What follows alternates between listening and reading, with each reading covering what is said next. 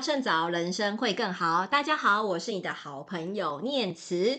今天这一集呢，我要分享一个我觉得最近不管是考生啊，或是你对人生有一些茫然哦，然后觉得自己好像有些生活停滞的人都应该听的一个题目哦，就是你要怎么样在你的人生不断的前进进步？你总是要学习吧。但是学习，我们常会遇到很多的盲点或挣扎。我已经那么努力了，为什么就是没有办法在学习上有好的成绩，或是有好的进步呢？老师说，这个解答我也不知道啦哦，因为我毕竟不是一个学习的专家。但是呢，我很幸运的是，我认识蛮多厉害的学习专家。那其中我觉得最厉害的就是我们今天这一集的来宾啦，他是我们的这个高效学习的教练。庄君涵学姐 Carol，那 Carol 呢，在介绍她之前呢，我要先跟大家讲一下，她是一个从吊车尾的这个学生，念到一个在国外拿到学位的学霸，然后现在变成一个专门辅导很厉害，可以。成为资优生的这个高效学习教练，究竟 Carol 怎么样帮助过去可能跟他一样，可能是吊车尾的成绩的这样的一个学习成就低落的学生，找到人生方向，找到正确的方法呢？我们用热烈掌声欢迎我们的 Carol，耶！自己加掌声哦！还有我们的电池，还有我们的听众朋友们，大家好，我是学姐 Carol，你可以叫我 Carol 或叫我学姐。好，Carol，那今天呢，这为什么要邀请 Carol 来上节目？主要是因为，哎，要上的课其实还蛮贵的啊。但是呢，我们很幸运的是，最近 Carol 出了一本书，叫做《只读百分之二十的高分应考术》。是的，我真的跟你不胡烂。一上市哦，就冲上了这个 畅销排行榜。所有该考试的人，为了要准备考试的，真的疯狂人手一本啊！但是纸翻书，哎，如果你今天不懂得学习的方法，嗯、你可能看完是，我还是不会。那没有关系，已经说好要百分之二十的学习效率了嘛。我们今天又就用利用三十分钟的时间，三十分钟、嗯、让你。知道整本书的精华在哪里？那你在这个看完书的过程当中，你就可以更知道哦。透过 Carol 这个 Podcast 的节目，就可以哇，老师就在你身边，是的，然后告诉你怎么样去做这样的一个阅读跟学习的一个方式。那 Carol，我很好奇哦，第一个问题就是，嗯、我们有提到说啊，你是从一个吊车尾的学生到一个所谓的学霸的一个过程。我可我想问你，你在学习过程当中，有没有遇过一些比较挫败的一些经验？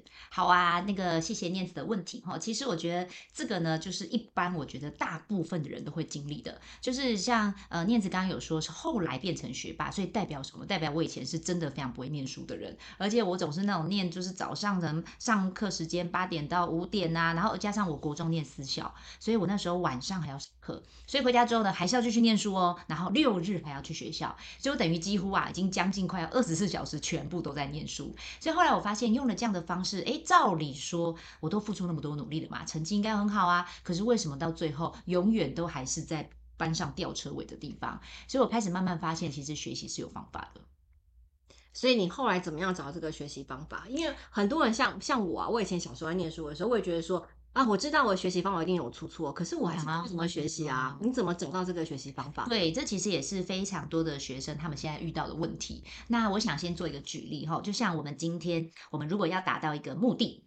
像是我们如果今天我们要去台北火车站好了，那我们是不是有很多的选择？比如说你可以骑脚踏车，你可以走路，你可以坐火车，可以坐高铁。那每一个人运用的方式不一样，就会造就我们的结果不同。所以呢，我觉得我最后到底怎么样去发掘这个方法，应该是我到美国念书的时候。那时候呢，因为我说嘛，我在台湾是花了非常多的时间。那可是我到了美国之后，我发现那个学习模式完全不一样。我永远记得我们第一堂课哦，然后教授一走进来，他呢也不做自我介绍，然后呢也不会教你什么。翻开书本，好，也没有照本宣科，完全没有教科书的概念，就直接丢一个问题：What is silent way？就是什么叫做默式教学法？默是沉默的默，示意的示，他就直接叫我们回答了。哇，你知道吗？我当时脑袋一片空白。然后呢，反正我也不管了，因为所有人都在举手，那你不举手不行啊。所以我就照着我可能有的概念去讲。哎，结果发现，慢慢的经由这样的学习模式的改变，居然我在那一堂课最后得到了 A 的成绩。结果发现，其实用不一样的教学方式，才会有不一样的结果。嗯，所以你是透过那时候在美国念书的时候，发现老师是先问问题，于是你就逼自己去找解决方法，你才发现自己的一套学习的一些高效方法。没错，就像是我们在学习上，如果我们以前总是被动接收知识，那其实留存在我们大脑中的，其实真的是少之又少。可是当我们转换一个学习模式，你会发现留在我们大脑中的，哎，开始变多了之外，它已经变成我自己的东西。嗯，我觉得这个东西真的很很关键，因为那时候我在考一个证照的课程的时候啊，啊那老师也是跟我讲说，呃，我们不要像以前这样从第一页念到最后一页，而是你先去看考古题。对，考考古题，你还没有开始上课，开始去做考古题。是老师，我根本还没有上课，我干嘛做考古题哦？真的错啊！嗯，老师就说对。你要扭转一下这个方法，你要先看考古题，你才知道他们到底要考什么。是，但你就算不会也没有关系，因为你就会知道大概有什么内容，你再回去翻书的时候，你才能够找到最正确的答案。其实念慈有讲到一个重点呢，就是考古题。很多学员会问说：“老师，那我到底怎么抓重点？”那其实重点，我们最好的老师就是从考古题。我举个例子好了，比如说大家有没有看过字典？你只知道我们一本字典里面有多少字吗？我真的不知道 没有关系，这个也是我查了之后才知道，嗯、一个字典里面有大概有四万九千多个字哦。所以呢，我们以前念书，我们有可能是全把字典全部每一个字都认识完之后才去学习，才去说话吗？啊，不可能，当然不可能。嗯，所以后来我们发现了这样的八十二十法则，其实我们真正常用到的字哦，只有四千多个。嗯，所以你看到、哦、这样抓起来，其实就像我们面对考试。一本书，茫茫的书海当中，我们要怎么去找到真正的考试的重点？其实就是从题目出发，题目就是我们的老师啊。可是这个地方我又有问题了。是，请说。你说从题目出发，可是有时候我就算翻完之后，我你知道一般学员都会害怕嘛？对，就是啊，我会不会漏了些什么？啊，如果我念的不是，我以为我是念到重点，但是如果它不是怎么办？好，所以呢，我们说为什么考题那么重要哦？因为我们想一下，我们最终的目的是什么？我们要考试的目的是不是就是要考高分？对，那怎么考高分？当然是题目都要会嘛。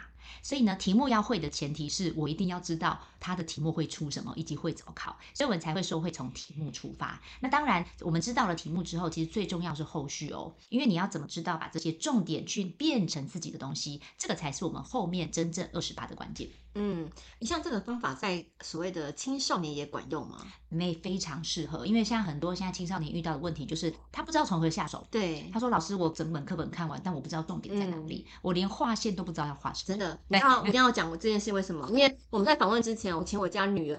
哦，跟 Carol 现身说法，Carol 对谈了一下，然后我就问牛年今年要生小六，刚开学没多久，嗯、然后我就问他说：“哎，那你待会那个 Carol 老师来我们家里面录这个 podcast 啊？嗯、那你们帮我想一下，因为我们什么学习上遇到的问题？”嗯，他就很大方的说：“没有啊，我觉得我蛮好的，我觉得我觉得很好。”这个很棒，完全没有展现在 具体的效果上面。真的，所以我发现他的问题是他根本不知道自己自己在哪里。对，因为其实像呃念慈的孩子是小六嘛，嗯，那其实，在小六的时候还没有遇到这么大的课业压力，因为其实学校的成绩可能大概就是一个参考参考。真正我觉得到了会有压力，其实是才国中开始，嗯，因为国中除了科目变多，然后加上内容又变多，然后最后成绩就决定了一切。这个时候他就会慢慢感觉到压力。嗯。可是有没有什么方法让孩子哦，就不可能在可能国高中的时候，他就已经有这样的一个锻炼的方法了？好，当然第一个就是可以先看我的书，好好好，只读二十趴的高分应考术。那我觉得在家里爸爸妈妈可以带孩子的是，先带着他，就像我们刚刚讲的，从题目开始。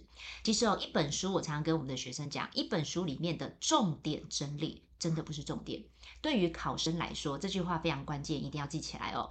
会考的、常考的才是重点。再说一次哦，会考的、常考的才是重点。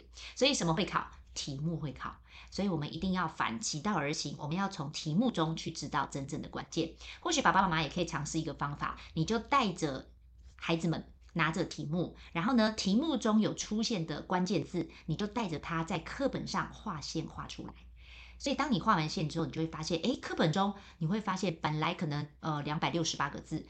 当我画完了关键字之后，它可能只有四十个字的关键字，所以这就是我们可以马上可以带他们怎么找重点的方式。好，刚刚提到的是这父母可以帮孩子的一个部分。是，那如果今天他在成长过程当中来不及有父母看过这本书，然后教他怎么做，然后他已经长大成人了，啊、那可能有一些我知道你现在也在辅导一些国考的考生哦，他们要该怎么准备会比较好？呃，其实国考考生我也会建议，刚开始的时候，就算你没有整体的概念，我们现在很多国考生也遇到，他说老师我不是本科系，那加上我以前完全没有碰过这个专业科目怎么办？这个时候更要从题目开始，嗯，因为题目它就可以直接告诉我们要读的重点在哪里。像我有一位学员啊，他是十五天考过国家甲级证照，太厉害，对，十五天，因为他只有十五天，嗯，那因为当时可能他自己身体出了一些状况，家里也有一些问题，所以他当时他只有十五天做准备。那当时我也是这样告诉他，我就说没关系，我们时间一定要花在刀口上。所以呢，这个时间要花在哪里？当然就是题目会考的东西。所以后来呢，我就教他做了考题分析，因为其实我们在考题中除了可以看到重点，更重要的是我们可以依据考题一直出现的次数去决定哪一些是我们一定要念的二十趴。所以后来这位同学做完了考题分析之后，他发现，哎，有些法条它真的出现了十次以上。后来他就把他的全部的时间都专注花在这些法条上，就这样十五天考过。哇，我觉得。听完这一集，应该很多人都非常想要私讯 给我，欢迎私信我的本专学姐 Carol。对，我知道你好像也有做一对一指导教练。是的，没错。嗯，对，我觉得其实如果今天真的你的学习的时间点哦，可能就真的十五天、半个月、一个月。哎，我真的觉得这一对一 比较快一些。对哦。对，你可能翻书翻一个礼拜，然后你没看。是大部分人都这样。要不就是一对一，或是听完我们今天这一集 Podcast，你也可以快速找到一些方法。没错。哎，Carol，那我想问你哦，嗯，你的这个百分之二十的这个读书方法，嗯，你有没有运用在哪些地方？你你也是的确有看到，就是一些比较好的一些进展哦。像我们很多的学员啊，就像我记得有一位爸爸，那他也是一个企业主管，那他当时呢也是想要转职，那他转职的过程，他发现他好像很多的限制，是因为很多的工作他需要证照，所以那时候他也来找我，他也是要考一个叫甲级的证照。然后呢，当时我也是这样跟他说，我就说那没关系，我们就先来分析一下你目前可以利用的时间。所以呢，我们就以他现在目前可以利用的小时，然后呢去搭配现在他拥有的呃现在已经有的学习的内容，然后呢去做配合之后，他发现哦，在呃转变一下学习方法之后，最后他可以得到的结果真的是他想要的。所以其实学习方法真的不是每个人都一样哎。当然，我们会客制化，嗯、就是看你现在目前的状态。比如说像以念慈来说，就是一个对于学习非常热忱，而且很主动性的。哎，我们安排的方向就会不一样啊。所以看你这本书，呃，要怎么样看才会比较有效率？应该这么说。呃，我建议大家可以先从你最有感觉的章节开始看。因为其实像是呃，我想要打破一些大家的观念，就是比如说像我们去大卖场，那假如说你今天要买一个洗碗巾好了，你不可能从走到一开始一直慢慢走，找到生活用品区嘛，我们一定是直接找到生活用品区去找到我们要的东西。所以其实考试也是，像看这本书也是，一定要先选择你最有感觉的章节。然后呢，从这个地方下去着手，慢慢的再去补足其他的地方。这个其实就像我们脑中的一些关键字所在。像我不知道念慈有没有过一个经验，就是你如果听别人在聊天，那聊天的过程呢，你就发现，诶，他们不知道在聊什么，诶。可是当我们听到一些关键字，比如说什么关键字，呃，比如说鬼，然后电影，然后是跟男生跟男生有关系。嗯最近的那个关于我和鬼成为家人那件事的这个电影，所以你有没有发现我们的大脑学习就是这样？我们会透有一些关键字，而且重点是我们熟悉而且重视的东西。所以这本书也是，我希望大家会来阅读的时候，你也可以使用你最有章节的地方开始看，你会发现慢慢的你就可以补足很多知识。对，其实就是看你目前最渴望解决的问题是什么，是的。然后先从这个章节去去来去做一些搜寻关键字的一些方式去阅读，这样。哎，我觉得这个东西是很受用哎。你知道我以前 看很多书啊，呃，今天是在我家的书房录的啊。嗯。然后我刚 K 我一进到我家书房，就说哇，这书房好多，真的好熟悉哦。对，那我就跟他讲说，哎，其实一半以上的书我没有看过，就是很多什么笔记方法啊，或是什么高效学习，就觉得买来好像就很有，我买来就觉得很安心，很安心了，好像我。会了，这样好像我关键是，你知道里面东西真的太艰深了。其实很多东西我是看不太懂的。没错，你必须花很多很多的脑力去磨光它之后，可是你也看不懂哎、欸，真的。对，所以后来我很多就是看完封面我就跑。很多人都是这样。对，所以我觉得用这个方法来看这本书，只读百分之二十的高分应考数，哎，真的很重要。因为与其你前面那边看前言啊，然后或是看一些其实跟你切身比较没有关系的一些内容，倒不如直接去翻开你有兴趣的那一页，没错，去找到一些关键字。那其实当你的问题解决的时候，你会比较安心一些。嗯，这时候你可能再去翻别的章节来看，我觉得就会非常非常棒，而且会有种感觉啊，原来是这个意思，懂对，没错，嗯，我知道这本书里面其实不只是这个高分应考书，还有很多笔记房，没错，我觉得笔记真的很重要，哎，真的。哎，这是不小心要讲一下我女儿，今天女儿很很重要，她是主角，有点可怜，因为他的笔记真的是呃有点有点混乱这样子，因为他的笔记他其实不太知道怎么样做笔记的方法。那我知道 Carol 在这本书里面有提到非常非常多的笔记方法，是的。那你们推荐一个你觉得最万用的，然后好可以怎么做，会让你的读书起来更有效率？好，那我直接讲一个我们书中呃常常会用到，但不是每一个地方哦，它叫做心智图。好，我相信可能我们的听众朋友很多人都知道心智图。那我送给大家，对于心智图这一件事情要怎么做，就是三个字，叫做面线点。什么叫做面呢？就是如果未来我们遇到一个主题，好，我们要去找到它真正要告诉我们的关键主题是什么，好，就是我们可以从这个文章中去找到它的面。然后接下来呢，我们再针对这个文章，它是由什么东西组成的？像我今天来参加念慈的 Podcast 访问，那我的主题可能就是呃学姐 Carol 的新书分享，这是主题嘛？那再来架构是什么？比如说念慈他今天很贴心的，他问我，他告诉我说，第一题他要问我说，我为呃在过去遇到了什么样的故事，启发了我这个想法，这个就是架构。这也是我们未来在做笔记的时候，我们要跳脱出来，去知道它里面是由哪些内容组成的。最后再把我们找到的二十趴关键字跟我们的笔记做一个结合，所以你会发现，当我们转变了我们的思维方式，笔记就会不一样，它就会变成真的属于我们自己的高效笔记。哎、欸，我也很推荐哦，就是其实很多人可能第一次听到 Carol，嗯，或者听到庄君涵这个名字啊，我真的。百分之百、万分之万分的 建议大家一定要去把这个学姐 Carol 的粉钻追踪起来。谢谢念慈，学姐呢，你可能没有二十分钟的时间看一本书，没错。但是呢，你知道 Carol 每天几乎都会在他的本专上面分享很多书的精华，没错，每天的六点半。对，而且就是用他刚刚讲这个心智图的方式，嗯、让你一目了然可以看懂，嗯，这本书在讲些什么。是，老实说啊，我跟 Carol 上一个同一个读书会，那很多时候呢，有时候我听完之后，我其实重点不是那么快的。我就会把 Carol 的这个心智图，因为 Carol 很可怕，他只要在指数会结束之后三分钟，心智图就出，连读后心得也出来了，哇，真的很可怕哦。我觉得那个呃。新闻界没有没有去那个挖角他，就是 这个快手记者，真 的真的是太浪费了。这样 就 Carol 在这个心智图上真的又快又准。那而且它里面的心智图不单是这个新书分享，或是读书新的一些精华，它其实很多内容的是生活啊、学习的一些高效的一些方法。所以透过这个心智图，我们我们可以去揣摩。Carol 背后怎么样？这个面线点的方式去整理他脑海中的一些思绪，而且其实看完这个 Carol 的内容之后，你就发现，哎，真的哎，我真的不太需要花一个小时去把这本书念完，真的，我可能找到关键字，我就可以知道这本书在讲些什么。真的，这很重要哦，因为其实我们大脑学习的方式也是这样。像我们小时候，如果拿到一个苹果，那我们的方式都是用已知即未知，就是苹果嘛，在手上的时候，妈妈会问你说：“来，这个东西是什么？叫苹果哦。那你以前有没有吃过酸酸的东西？所以苹果会酸酸的，所以孩子就会知道说：哦，原来苹果酸酸的。好，那你有没有摸到苹果？它是圆圆的、硬硬的。哦，他会去搜寻，然后以前有看过圆的东西，他再把它放到苹果上。所以其实，在我们的大脑中的学习也是，我们会透过以前很多我们已经知道的关键字，去扩展学习更多的位置。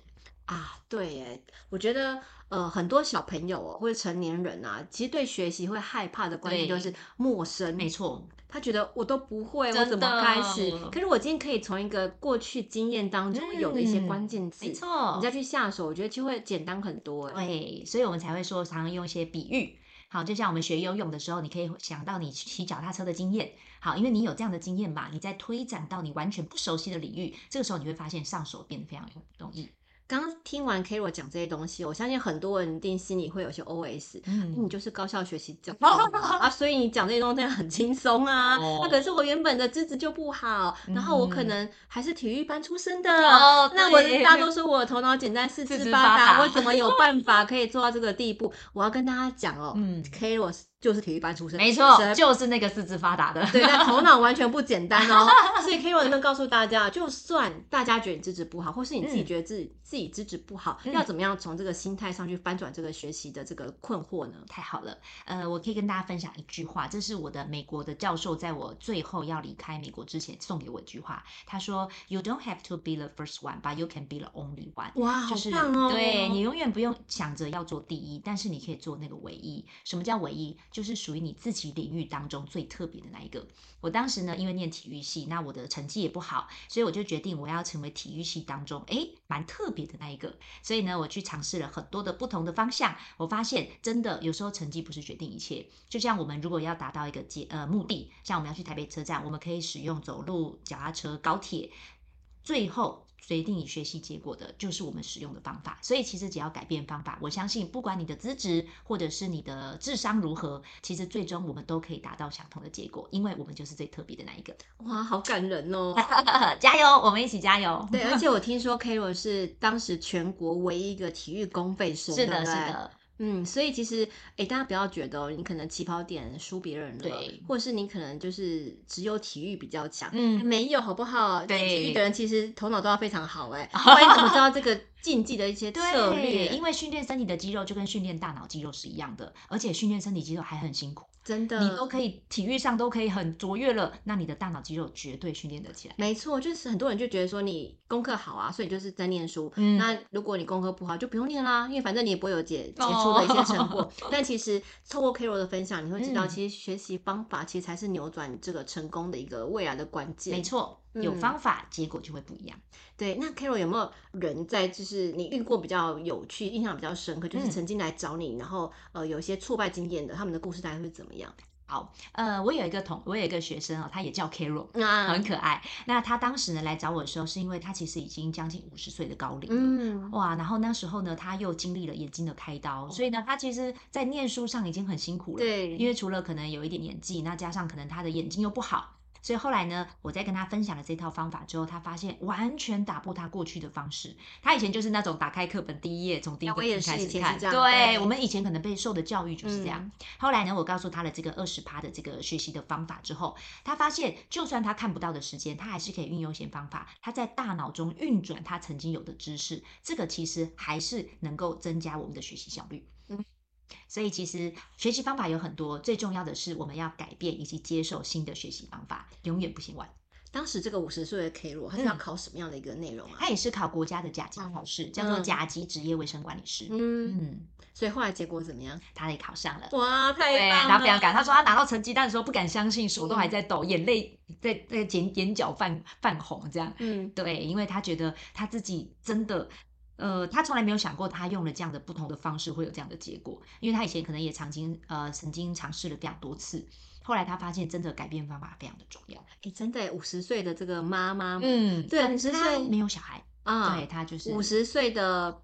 姐姐，姐姐 对，没错。一个五十岁的姐姐可以做到这个从零开始，真的重新出发的一个挑战，没错。我觉得其实听我们 Podcast 节目的很多人啊，嗯、基本上应该很多人都不到五十岁啊。嗯、如果今天五十岁可以重新开始，可以挑战这个很艰困的一个国家考试，哎，我相信我们这些青少年啊，或是所谓的精壮人士，嗯、应该没有什么理由或说自己做不到，真的，嗯。那目前来找你，可能都是哪些人会遇到这样学习上的问题？呃，考生吗？难，几乎都是考生。嗯，就是他们最重要，现在就是他们的考试的阶段，是他们最难过的时候。因为很多时候，除了心理的压力，还有很多时候是挫折，因为他可能以前都是用同样的方法，但是一直都没有办法考。嗯，我通常现在目前辅导的学生比较多都是考生，那国考生很多，那还有很多是家长，就是对于孩子的学习，他不知道该怎么帮他们。哎、欸，所以这本书如果是家长在看，你去你建议家长怎么抓重点？呃，家长的部分我会建议就是你可以啊、呃、拿着这本书，然后呢用了里面那个二十趴的概念，嗯，一样就是带着我们的孩子，就是你可以告诉他，来第一题你会在课本中的哪个地方找到？所以可以用这样的方式去带我们的孩子。哎，可能家长会说啊，我我很久没有看书。点大，压力有点大，我可以理解。对，所以家长看这本书的时候，还是要先看一下小朋友的课本，这样。呃，没关系，那就先看那个二十趴的部分啊，到底怎么抓这二十趴？嗯，然后呢，一次运用一个技巧就好了，不要多。啊、我们说小成功嘛，慢慢累积大成功。对，从我刚刚问的问题，有没有发现，我们叫别人念书，当家长自己要自己也是妈妈，老师有点难。老师丢给你好了。对，老师还是那你考不好没关系，算了。就尴尬。妈妈自己，我去追个剧，这样。妈妈自己可能也不太厉害。不用怕，我们只要有方法都可以的啊。而且甚至连妈妈或爸爸也可以使用。因为我们在学任何的技能都是，我们要以目标反推，这也是我常跟我们的同学分享这四个字：目标反推。当我们要知道我们要什么样的学习结果，再回来推我们要怎么做，绝对会比这个大海捞针或者叫做呃一个字一个字看还要来得好。哇，感觉好棒哦！嗯，可是我听说最近你有在开一个国考的线上课程，是不是？对，内容大概是什么啊？呃，我的线上课叫做百分百应考术。我们目前是以呃线上课的方式，因为我们发现其实很多同学很可惜的是，他对于技巧是不熟悉的，所以呢，我们会让同学去熟悉的这个不同的技巧，包括我们的考试策略，以及到我们的笔记高分笔记要怎么做，还有我们的记忆。术要怎么去做使用，以及到最后你要怎么样翻转你的学习效益，这个是在我们的课程中会讲的。不过最重要的是，我们发现过去有很多上过课的同学，他们遇到一个问题，就是老师上完课之后还是不会用。嗯，所以呢，我们有最重要配合的是一对一的教练，我们的教练就会一对一的去看出你的学习问题，然后告诉你怎么去调整。可是很多过去这种国考课程都是什么消防特考啊，什么其他各种类型的特考，所以你的这个课程是不管考什么特考或是国考都可以。是的，就是在国考里面任何的国考它都可以适用。哦，那很棒哎！我们是专门为国考设计的。嗯，可是要怎么报名呢？啊，我们现在目前课程呢，我们会预计在九月中上市啊。对，所以呢，可以欢迎追踪我的粉专，我们最新消息都会在我的粉专学姐 Carol 里面出来。哇，今天听这一集的粉丝们真的赚到哎，尤其是身旁有这个要考国考的人。嗯，不要那么累嘛，我们 有方法，百分之二十的时间真的来准备考试，十五天 哎就可以考上，不是非常好吗？这是真实发生的。对，考前十六天我们去出国玩嘛，好棒哦！然后剩下十五天来准备，真的就考上喽。对，因为我觉得人生还是有很多的美丽的风景需要我们去发掘，而不是把所有精力花在上面，还没有得到一个好结果。所以我真正想要做的就是，我们可以抓住我们真的需要利用的时间，好好的用到最好。那接下来剩下的时间就去发掘更多。人生美丽的风景，真的。K，我现在这个新书上市，其实已经造成很大的一些轰动了。嗯、你有没有先接到一些读者的回应，就是告诉你让你觉得很感动的话？有哎、欸，像最近有一个呃同学，他私讯我，他说：“老师真的很谢谢你，因为他从来不知道原来念书要怎么念。